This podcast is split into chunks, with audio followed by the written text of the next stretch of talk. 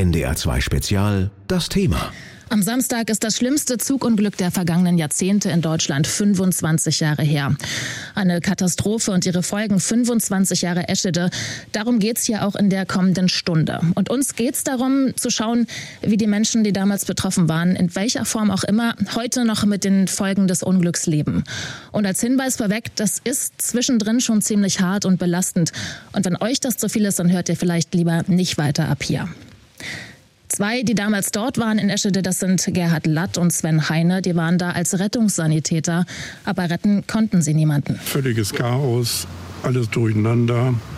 Ähm, viele, viele Opfer. Wie viel wussten wir damals noch nicht. Ja, meine Aufgabe war, äh, Menschen einzusammeln und in die Kühlhalle zu bringen. 25 Jahre Eschede. Wie die Katastrophe das Leben vieler Menschen noch heute beeinflusst, das erzählen Sie uns in dieser Stunde. Ich bin Eva Engert. Guten Abend. Es ist ein sonniger Frühsommertag, der 3. Juni 1998. Es wird der Tag, an dem sich das schwerste Zugunglück der deutschen Nachkriegsgeschichte ereignet. Genau 10.59 Uhr entgleist der ICE 884 Wilhelm Konrad Röntgen auf dem Weg von München nach Hamburg und zerschellt an einer Brücke in Höhe der niedersächsischen Gemeinde Eschede. Ich war, glaube ich, gerade am Gemüseputzen. Da war es auf einmal so ein Krach, dass ich gedacht habe, es ist ein Erdbeben. Ich raus, da schrie meine Nachbarin, der Zug liegt auf der Brücke. Renate Nöke wohnt bis heute nur wenige Meter vom damaligen Unfallort entfernt und sie kann kaum glauben, was sie da sieht. Die Waggons des ICE 884 liegen kreuz und quer ineinander verkeilt. Der Zug, der mit 200 Sachen unterwegs war, innerhalb von Sekunden zusammengequetscht zu einem Trümmerhaufen. Mittendrin eine eingestürzte Brücke. Direkt nach dem Unglück herrscht Totenstille, so beschreiben es Augenzeugen, wie der Polizist Andreas Effinghausen. Er ist damals als einer der ersten Helfer vor Ort. Kein Vogel hat gezwitschert, es war nichts, es war absolute Stille. Dann bin ich weitergegangen und bin dann quasi an so einem Punkt gekommen, wo diese drei Waggons sich so auffächerten. Und da bin ich dann stehen geblieben und habe ich Hallo gerufen. Andreas Effinghausen bekommt auch eine Antwort aus einem der vorderen Waggons. Die Stille ist gebrochen und wird schnell abgelöst durch das Geräusch von Hubschrauberrotoren, Sirenen, Bergungsgerät. Binnen kurzer Zeit sind um die 2000 Helfer vor Ort. Und dann haben wir uns weiter umgesehen und sahen dann dort unten dann schon das Kind liegen, etwa so acht Jahre alt. Und haben uns dann noch vorgearbeitet und dann dieses, dieses Kind geborgen. Habe ich selber rausgetragen und, und, und, und auf, die, auf die Trage gelegt und zugedeckt. Da muss ich mir auch sagen, sind wir auch zum ersten Mal in die Tränen gekommen. Nur verletzt. Das ging alles so schnell. Und dann lagen da schon drei Leichen, ne? Die konnte man nicht mehr helfen. Man zugedeckt da. Das kriegen die allerwenigsten zu sehen. Und die, die heute hier waren, möchten das, das ganze Leben mit Sicherheit gerne vergessen. Aber vergessen, das ist für viele nicht möglich. 96 Tote bergen die Helfer aus den Trümmern. Fünf Menschen erliegen später im Krankenhaus ihren schweren Verletzungen. Unter den Toten sind auch zwölf Kinder.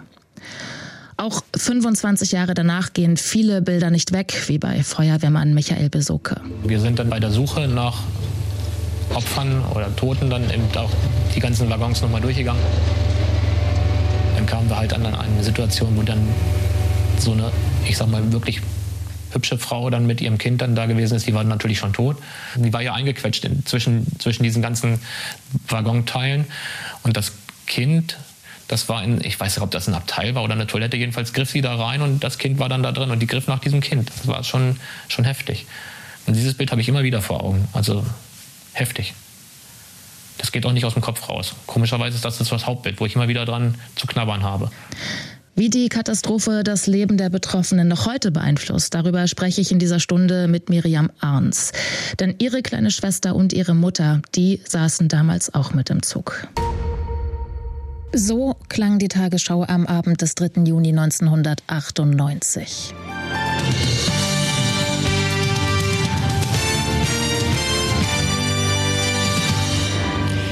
Mindestens 100 Tote und über 200 Verletzte.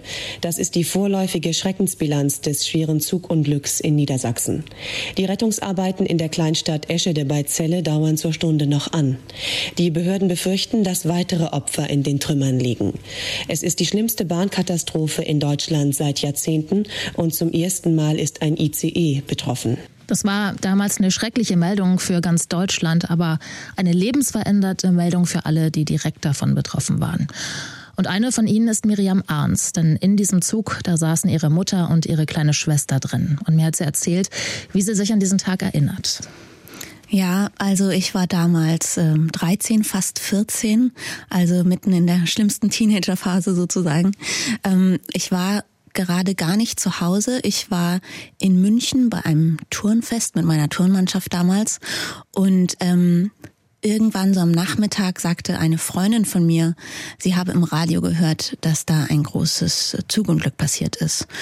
Und ähm, ich habe mich dafür überhaupt nicht interessiert. Sie hat dann später nochmal gesagt, ja, jetzt sind schon so und so viele, keine Ahnung, 100 Leute, ähm, 100 Tote haben die schon gesagt. Ähm, aber das hat mich überhaupt nicht bewegt an dem Tag. Also ich habe das gar nicht mit mir in Verbindung gebracht.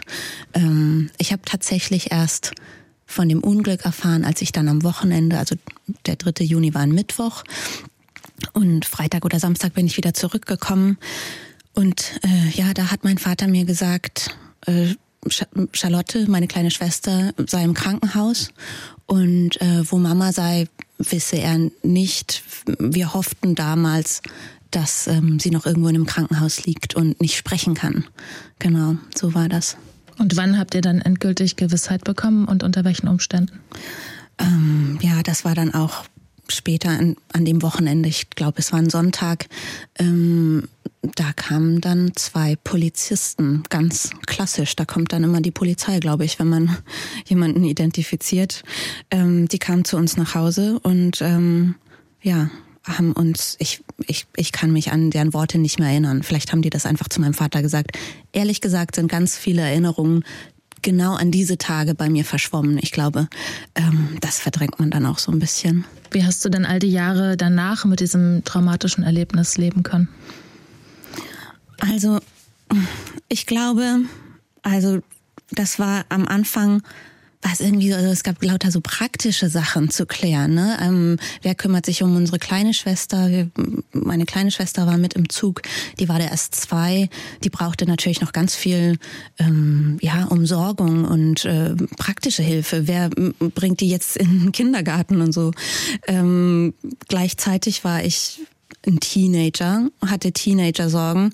Ich habe natürlich meine Mutter vermisst, wie, also ganz schrecklich vermisst. Ähm, aber, aber gleichzeitig gab es so viel zu tun und wir mussten uns als Familie umstellen, ähm, dass ich in den ersten Jahren nicht so wirklich darüber nachgedacht habe, ehrlich gesagt. Ähm, später, als ich dann ein bisschen älter wurde, habe ich ähm, manchmal drüber nachgedacht und auch da war es dann aber so, das war einfach zu schwierig und ich habe es ähm, von mir weggedrückt sozusagen. Und es ist für mich noch relativ neu, dass ich angefangen habe, ähm, mich mit dem Tod meiner Mutter und mit dem Zugunglück zu beschäftigen. Zwölf Kinder sind gestorben beim Zugunglück von Eschede. 18 haben überlebt. Sechs davon haben aber ihre Mütter verloren. Soweit die nackte Statistik. Miriam Arns musste erleben, wie es ist, die Mutter im Zugunglück von Eschede zu verlieren. Inzwischen hat sie ihre Erlebnisse für einen NDR-Podcast aufgearbeitet, der heißt Eschede 25 Jahre danach. Und dafür hat sie auch nach Jahren, in denen sie alles verdrängt hat, angefangen, mit anderen Betroffenen zu sprechen. Äh, ich bin schon seit Jahren in Kontakt mit der Frau, die meiner Mutter im Zug gegenüber saß. Ähm, die hat schwer verletzt überlebt. Ähm, das war wirklich sehr interessant, mit ihr zu sprechen. Also auch schmerzhaft, weil sie mir von den letzten Momenten im Leben meiner Mutter erzählt hat. Sie war eben die, die letzte Person, die meine Mutter lebend gesehen hat. Ähm, ähm, die ist sozusagen eine Freundin der Familie geworden.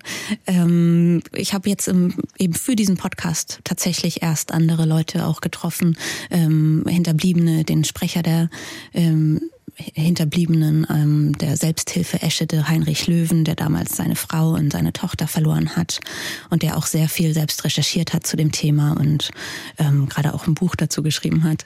Ähm, und ich habe einen weiteren ähm, Überlebenden aus dem Zug kennengelernt, Jörg Dittmann, der damals ähm, in, im ersten Wagen saß, wo sich ein Metallteil durch den Fußboden bohrte.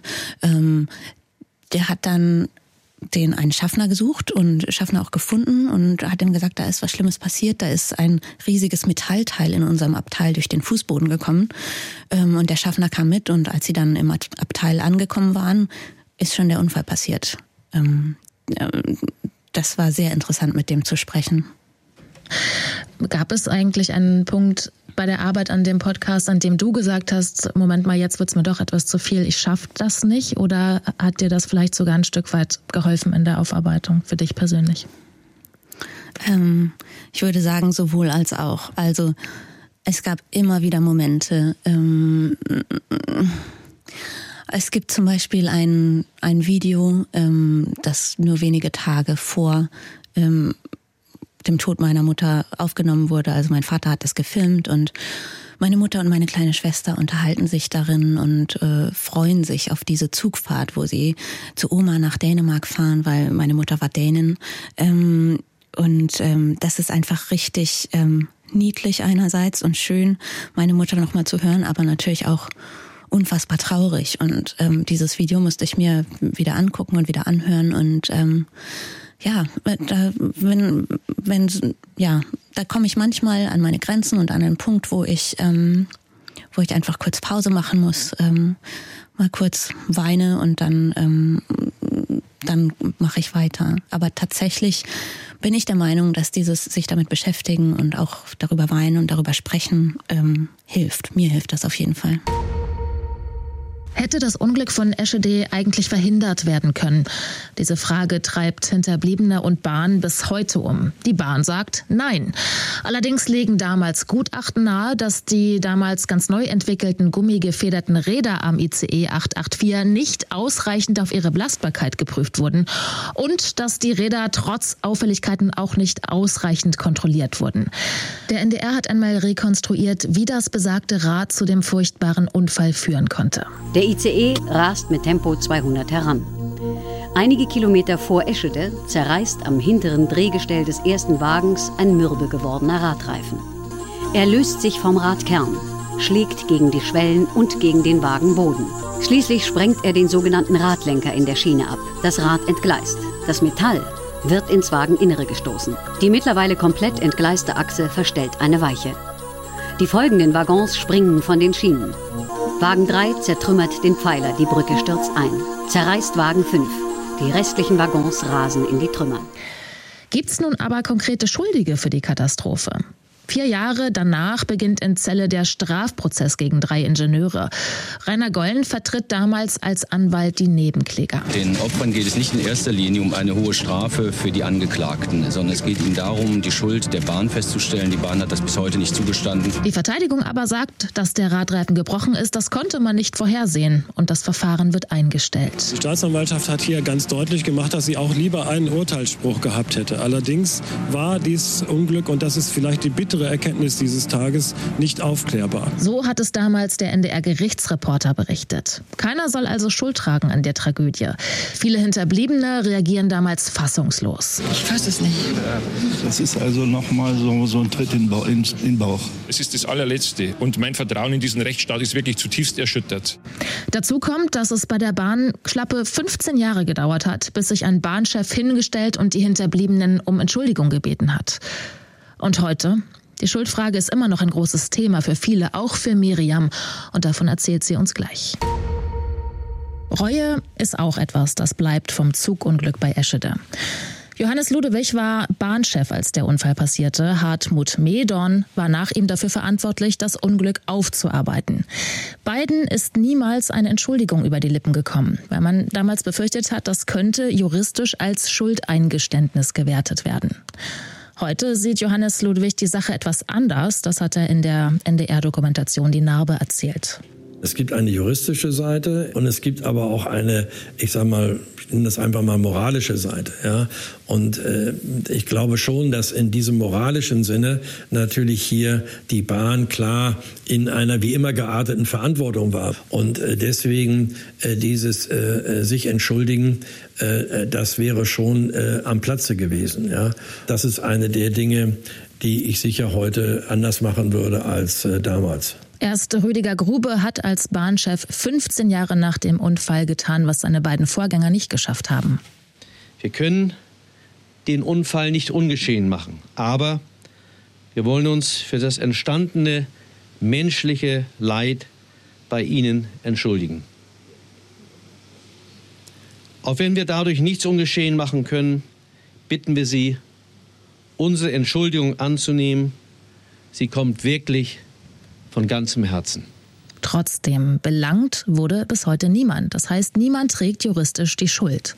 Und da habe ich Miriam Arns gefragt, wie sie heute damit umgeht. Also für mich ist das noch nicht abschließend geklärt, wer eigentlich dafür verantwortlich war. Und das versuche ich im Podcast rauszufinden.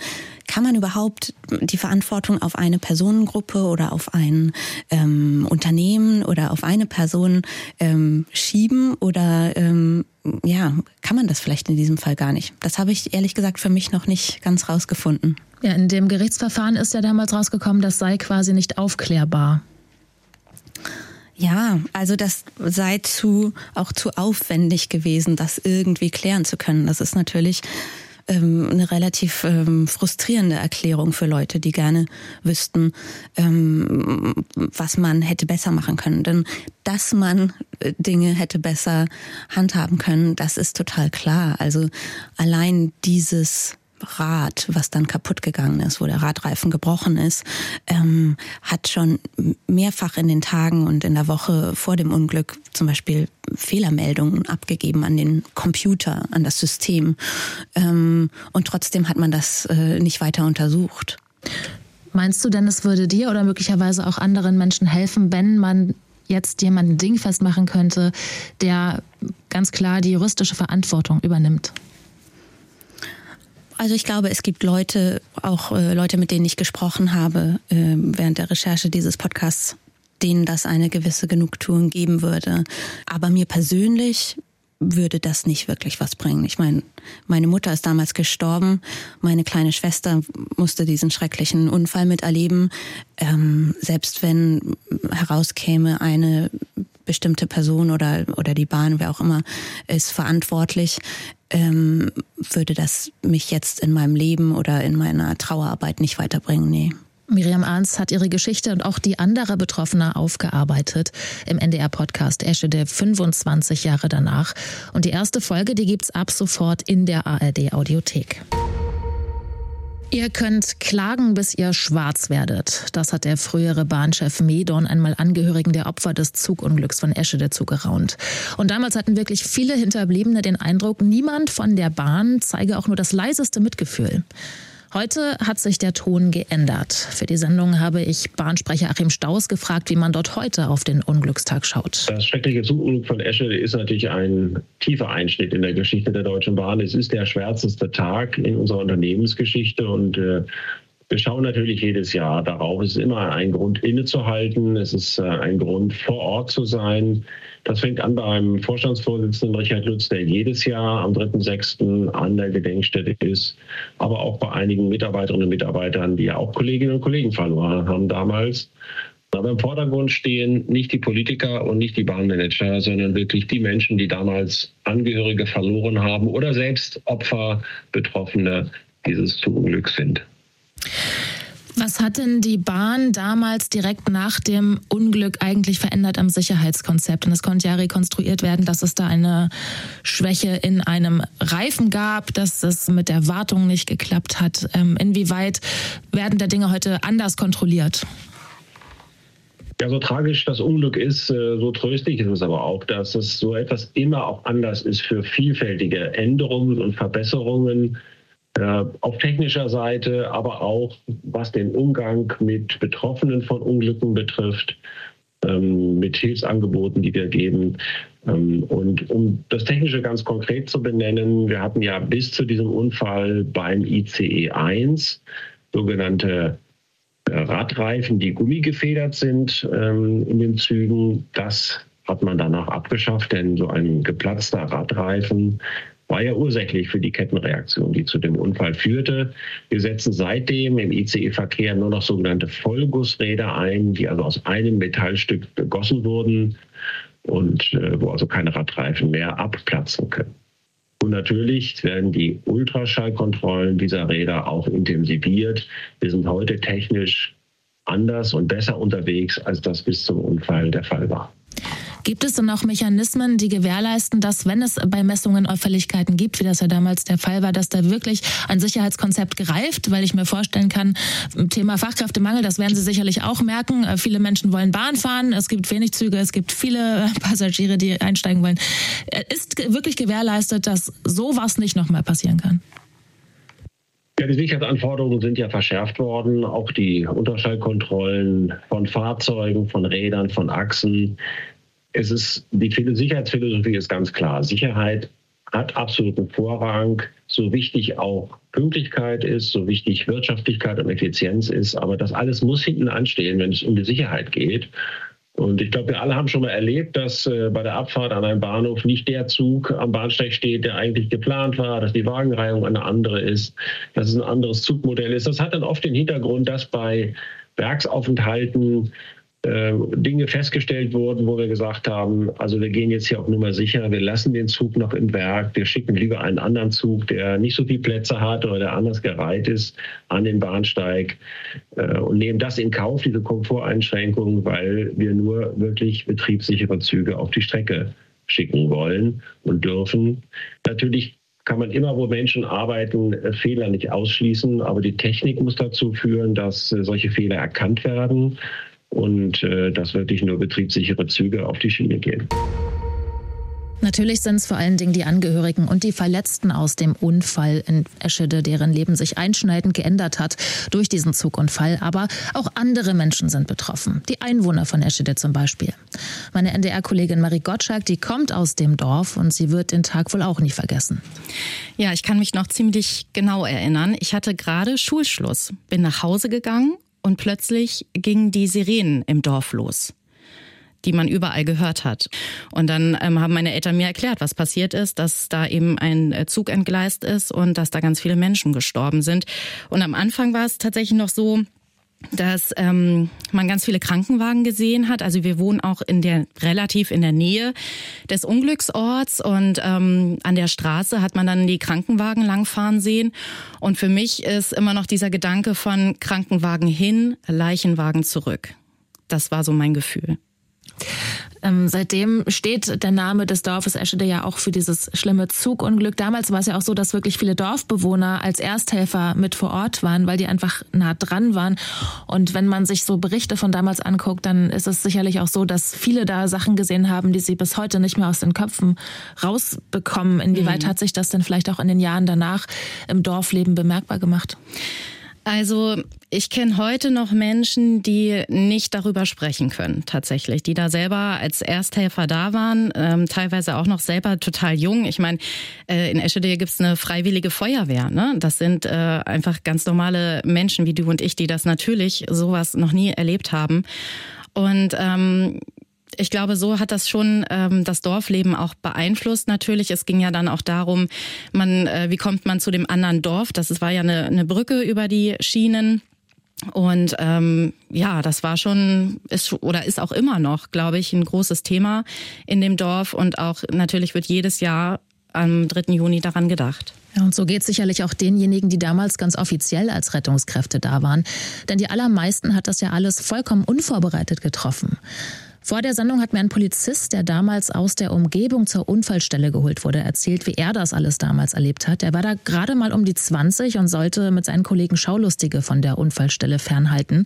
Und dadurch hat er alles von oben gesehen, war aber an der Bergung direkt nicht beteiligt. Und das, was er mir erzählt hat, das haben wir hier nachgesprochen die haben mir schon unheimlich leid getan. Gerade die freiwilligen Feuerwehren, die da dann echt Körperteile rausholen mussten und schwer Verletzte.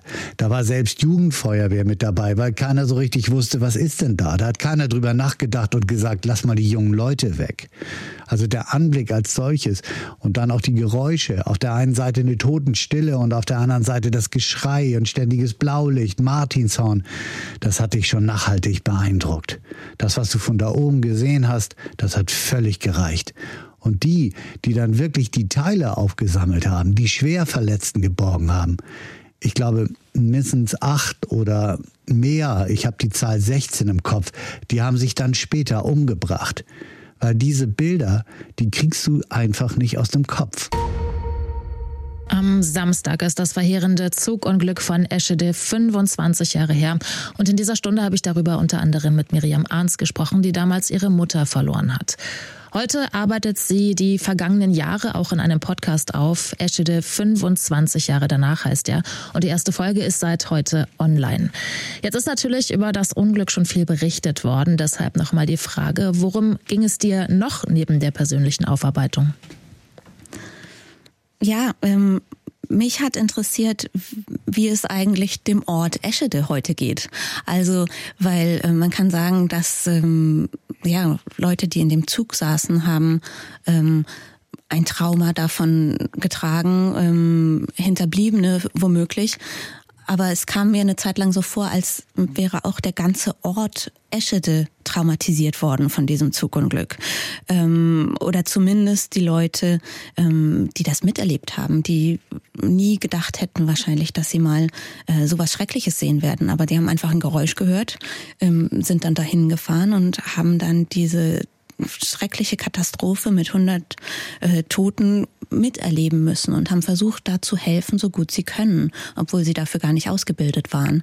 Ähm, diese Geschichten finde ich wahnsinnig interessant und ähm, ich finde es interessant, darauf zu gucken, was dieses Zugunglück mit dem Ort gemacht hat und wie auch ein Ort versuchen kann, weiterzukommen. Es gibt da nämlich verschiedene, ähm, verschiedene Seiten auch ähm, oder verschiedene Blickwinkel in Eschede, äh, was man darüber denkt. Ähm, soll man noch immer darüber sprechen oder soll man auch einfach mal weiterkommen in Anführungszeichen und ähm, nicht mehr so viel über das Zugunglück sprechen. Denn manche Leute möchten auch nicht, dass Eschede immer mit diesem Zugunglück in Verbindung gebracht wird.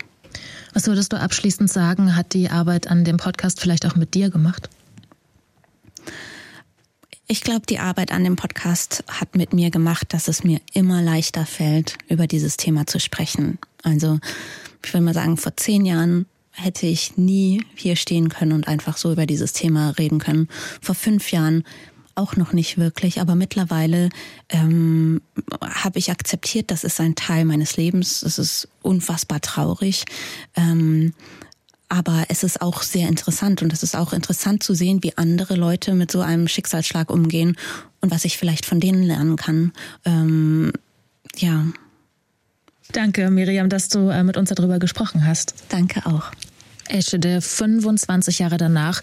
Diesen Podcast von Miriam Ahns findet ihr in der ARD Audiothek und die erste Folge ist seit heute online. Und das war das NDR 2 Spezial zum Thema 25 Jahre Eschede. Auch das könnt ihr komplett nochmal nachhören online, allerdings auf der Seite von NDR 2. Ich bin Eva Engert, habt einen schönen Abend. Tschüss. NDR 2 Spezial, das Thema.